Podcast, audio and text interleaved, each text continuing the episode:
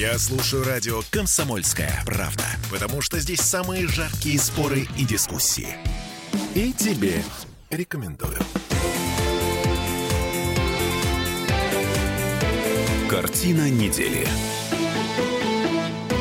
Долг платежом, дорогие мои. Особенно если это долг перед Родиной. Министр обороны Сергей Шойгу на этой неделе предложил поднять призывной возраст в России с 18 до 21 года, а верхнюю планку поднять с нынешних 27 до 30 лет. В Госдуме взяли под козырек, мы уже весной 23 года мы можем принять такой закон, и по осени 23 года в армию пойдут, э, ну, как бы немножко другие люди.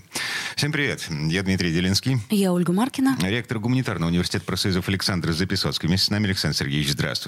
Здравствуйте. Я прекрасно понимаю, что э, с вашей точки зрения это не самая важная новость э, уходящей недели, но тем не менее давайте с нее начнем. Что происходит? Зачем эти перемены нужны, как вы думаете? Вы имеете в виду с армией? Да. Ну, с армией, конечно, сейчас и Путин, и большая группа руководителей крупных армий и гражданских структур ищут пути дальнейшего, э, так сказать, благоприятного для России развития событий. И э, вот у нас у всех, конечно, я думаю, мрачное довольно-таки ощущение от того, что мы называем спецоперацией на Украине, потому что мы ожидали очень быстрых побед, мы ожидали, что там Украина рухнет, что наши войска будут я не знаю, или во Львове, или в Варшаве уже. А этого не случилось. Но э, вот э, когда ты сопоставляешь свои вот эти ожидания от этой ситуации с э, реалиями, ты понимаешь, что в реальной жизни это все непросто. И, конечно, я бы не хотел быть сейчас на месте руководства страны, потому что не вводить войска на Украину было невозможно, а вводить войска означало столкнуться с очень неприятными последствиями. Есть нас... плохие решения, есть очень плохие решения. Да, вот было выбрано решение, которое нас всех не радует, но э, ожидать, когда американцы продвинутся еще дальше и побудят Украину напасть на нас, было бы совсем худо. Мы помним, какую, видимо, ошибку, ну, судя по урокам историческим, совершил Иосиф Виссарионович Сталин. В России, в которой было куда больше порядка, чем сегодня. И да и армия была побольше. Да, и куда была более жесткая структура управления. Я напомню колоссальную катастрофу, которая случилась с войной в Финляндии, с громадным количеством жертв, с колоссальным ударом по репутации страны, по мировому бренду. Вот э, ведь все смотрели на Советский Союз как на абсолютно передовую державу, практически весь мир. И вот это будущее мира терпит страшное, неприятнейшее поражение, э, кровопролитнейшее поражение в войне, с кем бы мы могли подумать, с Финляндией тогда. Но, строго Дальше. говоря, это было не поражение, а, во-первых. Во-вторых, победить-то мы победили, да. Какой, какой ценой? Mm-hmm. И насколько наши войска и армия была вымотана в, к Великой Отечественной? Да, в конечном счете. А как это не поражение? Мы считаем, что не поражение, если финны не дошли до Москвы, что ли? Вот mm. это не поражение. Мы считаем, что мы как бы территориально приобрели. Вот. Финны согласились концов... на мирный договор на условиях, которые диктовала Москва. Сколько лет на это потребовалось? Сколько крови было про пролито? А началось все с сокрушительнейшего поражения, когда наши вооруженные силы его потерпели. Потом эта ситуация была изменена, переломили обстановку, сделали выводы, но началось, по сути дела, именно Дмитрий с поражения. Вы говорите о конце, а я говорю о начале финской кампании. Okay. Дальше давайте посмотрим. Гитлеру дали возможность напасть первым, чего сейчас Путин не дал Америке. Возможности напасть первой на Россию. Путин не дал этого сделать. И, в общем-то, наша ситуация могла быть намного хуже. Получалось э, с самого начала не так хорошо, как нам казалось. Ну, а теперь давайте посмотрим на какие-то более существенные вещи. Да, враг атакует э, деревни, наши населенные пункты на границе России, там Брянская область, Курская область, что для нас чрезвычайно неприятно. И проводят даже теракты в, Подмосковье на нашей вот такой, значит, святой части территории, пожалуй. Что... Атаки на военные аэродромы, взорванные да, самолеты, да. вертолеты, это вот это все. все. Это mm-hmm. все крайне неприятно. Но вот посмотрите, Запад оценивает потери украинской армии свыше 100 тысяч человек. При этом они не говорят о 35 тысячах пропавших без вести. Хотя, ну, все хорошо понимают и в России, и на Украине, что это такое. Но 100 тысяч человек – это очень большие потери. Огромные потери, гигантские потери. Потери, катастрофические Еще раз потери. напомним, что, например, во время войны с Афганистаном наши потери составляли не более 16 тысяч. Это Да, за, это за ц- 10 лет войны. За 10 лет да, войны. Да, да, цифра вот э, э, абсолютно, Оля, вы приводите правильную цифру. Уже когда было 11 тысяч, мы сокрушались, потому что это похоронки в 11 тысяч семей. И это была для Советского Союза, конечно, большая беда. Сейчас, вот посмотрите, на Украине получается свыше 140 тысяч реально. В России называются цифры сейчас официальные меньше 6 тысяч погибших. Вот эти цифры, они у кого-то могут вызывать сомнения, конечно, уж слишком мало по сравнению с Украиной. Но посмотрите, есть такой информационный ресурс Mediametrics, куда попадает каждый день то и каждый час, и каждую минуту то, что очень популярно в социальных сетях. Я смотрю эту ленту каждый день, иногда 2-3 раза в день. Интересно, чем живет массовая культура, потому что это вот то, что людям понравилось, они к себе перепечатали, это выскочило в Mediametrics, хотя по моим ощущениям там есть ряд покупных позиций, за которые платят, чтобы там э, методами компьютерными продвинули наверх то или иное сообщение. Тем не менее, думаю, что далеко не за все платят. Вот вы посмотрите, какие там информационные поводы. В такой-то области погиб, э, как правило, геройский гражданин такой-то. Вот он ушел на спецоперацию и погиб. И в день 5-6 таких сообщений. 5-6 сообщений. Сейчас у меня такое впечатление, что ни один губернатор своего региона ни одну потерю не скрывает. Причем э, офисы губернаторов, как только пришли такие сведения, они об этом сообщают. Ну, мы можем из этого сделать вывод, что наши потери меньше, поскольку Наши все-таки потери- цифр у нас нету. Олечка, цифры есть около 6 тысяч, я еще раз говорю. И весь вопрос, с какой степенью доверия относиться. Вот похоже на то, что попадает к нам из регионов и попадает в массовые СМИ. Значит, пишется в регионах и попадает в медиаметрикс. Значит, 3, 4, иногда 6 потерь в день. Это, в общем-то, ну, наверное, не про все потери пишут. Но давайте мы посчитаем за год, грубо говоря. Значит, за год 6 тысяч потерь. Да? Это всяко меньше 20 человек в день. А теперь давайте посмотрим на эту историю. Ну, сколько там вот на линии реальной соприкосновения? Там разные цифры, но где-то порядок такой, примерно 150 тысяч. 150 тысяч энергичных, деятельных мужчин, которые попали в зону особой опасности. И 20 человек в день гибнет. Много это или мало? Конечно, каждая жизнь человеческая, потеря ее – это трагедия. Но я вам скажу, что от сосулек, от гололеда, падая и разбиваясь, в автомобильных катастрофах, сколько гибнет из тех же 150 тысяч человек, если они находятся в обычной мирной жизни. Я боюсь, что гибнет еще больше. А, Александр Сергеевич, эм, наше государство ведет целенаправленную борьбу и с сосульками, и с э, смертностью в дорожно-транспортных происшествиях. Но вот что-то я пока не заметил, чтобы наше государство вело борьбу за прекращение гибели людей на спецоперации. Потому что спецоперация продолжается, потому что мы э, меняем призывной возраст людей. А, к слову сказать, э, если мы вернемся к началу, так а почему тогда в этой ситуации мы меняем призывной возраст до 21 года? То есть мне не очень понятна логика. Причем я так понимаю, что это, это а, так сказать, э, призыв э, а, основной, да? Это... Смотри, логика очень простая. На Действующей армии, пусть даже призывной, пусть даже этих людей не будут, не собираются, по крайней мере, официально отправлять на линию фронта. Вот, призывной армии нужны не подростки, им нужны уже сложившиеся мужики, которым есть что терять на гражданке. Вы знаете, что им, с одной стороны, есть что терять на гражданке, с другой стороны, ведь- обратите внимание на цифры. Планируется увеличить контрактную часть армии примерно около 700 тысяч человек ее сделать. Что существенно больше, чем сейчас. Это примерно в полтора раза. На самом деле это в два раза. Потому что те контрактники, которые были до спецоперации, они в очень большой части своей разбежались. Они отказались участвовать в боевых действиях. Это грустный, печальный факт, с которым Россия столкнулась в первые же дни после начала спецоперации. Ну, Это как анекдот про пожарных. Отличная работа, но Да. вот как пожар, хоть увольняйся. Да-да. Вот это случилось. Значит, ну, давайте себе представим, что сегодня у нас 300 тысяч контрактников или 250. Мы не знаем точно. Но ведь это же срочный призыв. Мы говорим сейчас Значит, про срочный сейчас призыв. мы говорим не только про срочный призыв, мы говорим про комплекс мер. Довести армию до полутора миллионов человек, из них примерно половина, чуть меньше половины, это контрактники, которые будут находиться в самых сложных условиях.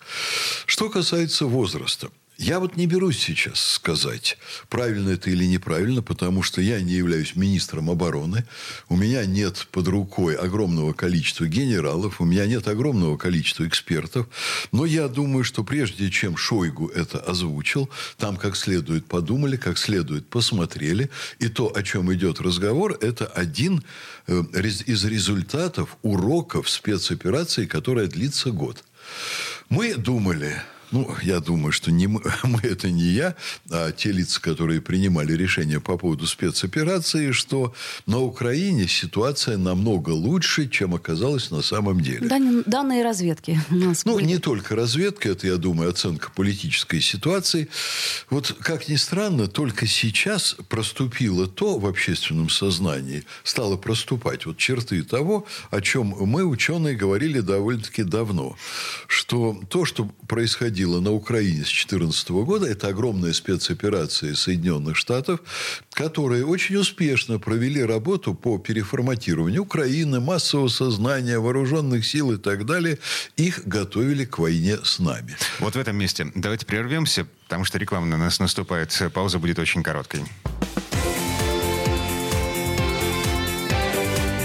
Картина недели. Попов изобрел радио, чтобы люди слушали комсомольскую правду. Я слушаю радио «Комсомольская правда». И тебе рекомендую. Картина недели. А это мы вернулись в петербургскую студию радио «Комсомольская правда». Я Дмитрий Делинский. Я Ольга Маркина. Ректор гуманитарного университета профсоюзов Александр Записовский. Несмотря на то, что вроде как у всех вокруг новогоднее настроение, мы продолжаем обсуждать политику, геополитику. В предыдущей четверть часа мы остановились на том, что по большому счету, вот как я понял, мы проиграли первый этап войны за Центральную Европу. Войны, начавшейся еще 20 лет назад. А, ну, в 2014 году Ну, я бы сказала, даже раньше, наверное, с Майдана, да? Раньше, с 2001 года Соединенные Штаты до 2014 потратили 5 миллиардов долларов, это их официальные цифры, на скупку украинской элиты, людей, которые занимаются промывкой мозгов на украинском и на русском языке там, людей, которые готовили армию к войне с Россией и так далее. Сегодня мы должны себе очень отчетливо сказать, что да, мы не то чтобы проиграли, а мы не выиграли, так как нам казалось, что мы можем выиграть. Америка достаточно успешно подготовила Украину к нападению на Россию. Ну, мы там первые выступили, но, по сути дела, это, конечно, нападение Америки на Россию силами Украины. Вот то, что произошло. И вот в этой ситуации я бы сказал, что на сегодня мы имеем очень неплохие результаты. Потому что они-то считали, что они нас очень быстро разрушат. А мы считали, что мы очень быстро решим все проблемы на Украине в нашу пользу. Значит, в результате на сегодня, я считаю, что баланс у нас намного лучше, чем у них. Запад довольно-таки давно идет к своему распаду, к падению ну, в иерархии мировой цивилизации. И они, включая Соединенные Штаты, пройдут этот путь до достижения очень глубокой ямы.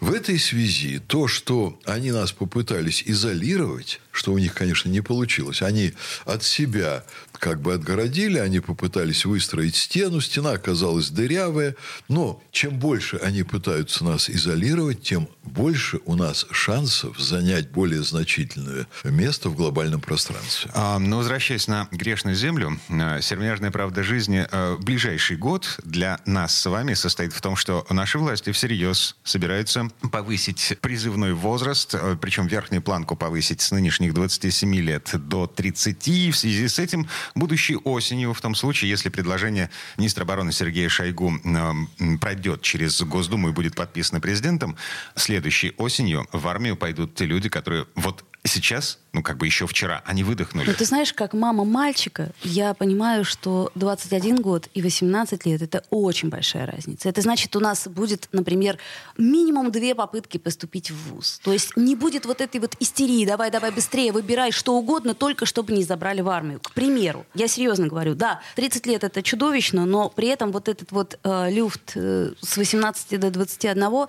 вот с точки зрения образования, я считаю, что это, ну... И еще один момент. Грамотное решение. Значит, э, из экономики, ну, такой проблемной экономики, мобилизационной экономики, выдергивать... эм, Чем более взрослых людей ты выдергиваешь из этой экономики, тем хуже для страны. Зачем? А, Мы, мы принимаем эти решения на вырост. Мы готовимся к тому, что этот конфликт будет длинным. Ну, это уже нас, по-моему, предупредили. Дмитрий, Дмитрий, у меня здесь предложение к вам вот какое. Не представляйте социальную структуру современной России как нечто однородное. Вот как огромную массу людей, которые желают заниматься экономической деятельностью. Вот уже где-то 15 лет назад, я не знаю цифры на сегодня, 15 лет назад у нас в стране было миллион двести тысяч охранников. Это сравнительно молодые, дееспособные, энергичные мужчины, которые не хотели участвовать ни в какой экономической деятельности. Они шли в охранники. И? Это означает, что при условии достаточно высокого вознаграждения материального, возможности решить свои материальные проблемы, в стране найдется не одна сотня мужчин, которые будут готовы пойти служить на контрактной основе. Ну, по с этим я согласна. С этим я мотивам. согласна. Не Да. все Не все живут в Петербурге и Москве, Да. и не все... Не все э, обладают качествами предпринимателей.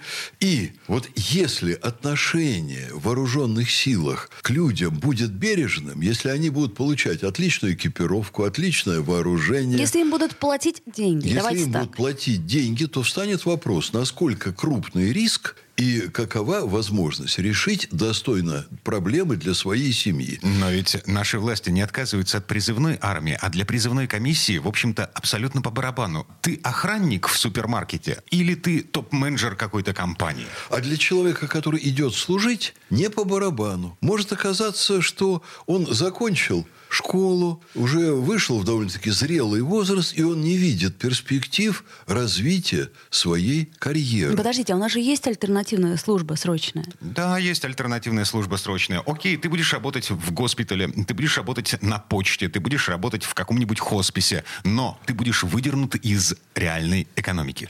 Год. А выдернут ли ты будешь, или ты войдешь в конечном счете в реальную экономику через службу, потом через переход в контрактники? Еще раз напомню, предлагается цифра полтора миллиона, из них около 700 тысяч контрактников. И вообще все вот эти наши разговоры, они были бы совершенно непонятны, например, Израилю, где служат даже женщины, и где считается, что каждый нормальный мужчина должен пройти армейскую подготовку в армии и быть готовым защищать свою родину. У нас условия были тепличные. Мы отдавали врагу столько, не сопротивляясь, что ужас и оторопь берет, когда мы оглядываемся на 90-е годы. Сейчас наступило время прекратить отдавать и восстановить статус-кво в России и в мире. Э, Я вам замечу, что в советское время действительно безопасность нашей страны была намного выше. Ну, если иметь в виду период после Великой Отечественной войны, это длилось очень долго. Никому в голову не приходило к нам лезть. Никакой Финляндии не приходило угрожать в голову,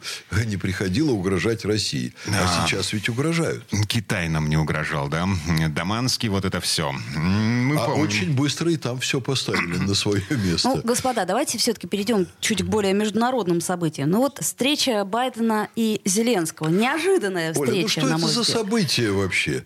Мелкий клерк, поставленный американцами, играть роль клоуна на Украине. Ну, ему позвонили и сказали, давай, значит, у тебя сюда командировка, мы тебя вызываем в головной офис. Ну, что же это за Ну, событие? ну, подождите, все-таки это два президента двух Ну, стран. какой, да? какой президент Ну, Зеленский? давайте А, Зеленский такой же президент, как Шольц. Будем по- пользоваться юридической стороной зачем дела. нам это Хорошо, нужно? чем закончились переговоры Слушайте, Байдена и Зеленского? Мне очень нравится, в некоторой части западной прессы сравнивают вот этот визит Зеленского с визитом Молотова в Вашингтон в 1942 году. Это смешно. Это, конечно, смешно.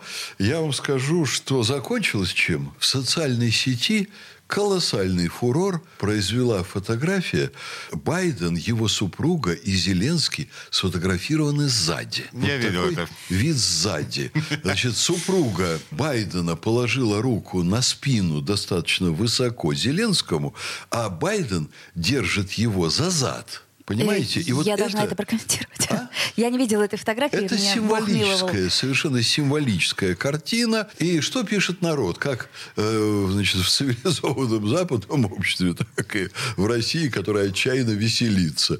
Что Байден не только Зелинского держит за зад, он держит всю Украину за зад. Вот. Ну и вот вам весь результат поездки значит, мелкого чиновника, вроде Столтенберга, чтобы он там что-то поизображал соображал. А на самом деле, вот как я себе представляю подоплеку всей этой истории. В Конгрессе сейчас э, пилят бюджет, допиливают американский бюджет, и нынешним американским властям очень важно сохранить хорошую мину при плохой игре и протащить через американский Конгресс экономическую, финансовую, военную помощь Украине. Тем более, что вот этот Конгресс, этот состав Конгресса, он очень скоро закончится. Ну вот. И сейчас у... Бюджет сам себя не попилит. Да, э, сейчас Вызвали у своего актера, чтобы он помог создать надлежащую обстановку. Я бы обратил бы внимание, ваше же, Дмитрий, и радиослушатели, конечно, поставил бы акцент на слово, которое от вас прозвучало, пилят бюджет. Я не уверен даже, что, э, ну, вы так образно сказали, а э, вы, не знаю, вложили ли смысл запредельной коррупции в это слово. Так вот, у Соединенных Штатов все время существуют громадные дыры, э, где исчезают сотни миллиардов, если не триллионы долларов. Совсем недавно такую роль играл Афганистан. Когда американцы оттуда убегали, мелкие афганские клерки, которые э, помогали Соединенным Штатам, они самолетами вывозили наличные деньги. Вот те наличные деньги, которые из э, охваченного огнем Афганистана, там, где торжествовали талибы, там, где убегали американские прихвостни, вот те деньги, которые прихвостни вывозили, это мелкие остатки того, что на самом деле разворовали американцы. Американцы сливали триллионы в Афганистан, и им возвращалась огромная часть этих денег обратно, ну, в виде уже, так сказать, денег, поступивших в теневой оборот. Вот то же самое сейчас происходит на Украине. Байден раньше засылал своего сына с фирмой «Буризма» немножко там поворовать. Сейчас все это идет другими масштабами. С торговлей оружием, э, конечно, опять разворовываются сотни миллиардов долларов. Якобы на благую цель. Во имя этого огромная шумиха в прессе, во имя этого клоун-президент, во имя этого вся эта комарилья – во имя этого 140 тысяч минимум погибших в военных действиях украинцев. Во имя этого уже, я думаю, что по 20 миллионов беженцев с Украины больше на Запад, правда, чем в Россию, потому что технически туда легче убежать. Если будешь бежать в Россию, тебя убить могут на этом пути и очень легко. Вот. Но я думаю, что общее количество потерь населения Украины в результате всех этих событий реально приближается к 20 миллионам. Американцы воруют, они воровали, и они будут воровать свой же бюджет. Вот на этом месте давайте прервемся. А, пауза будет очень короткой. Картина недели.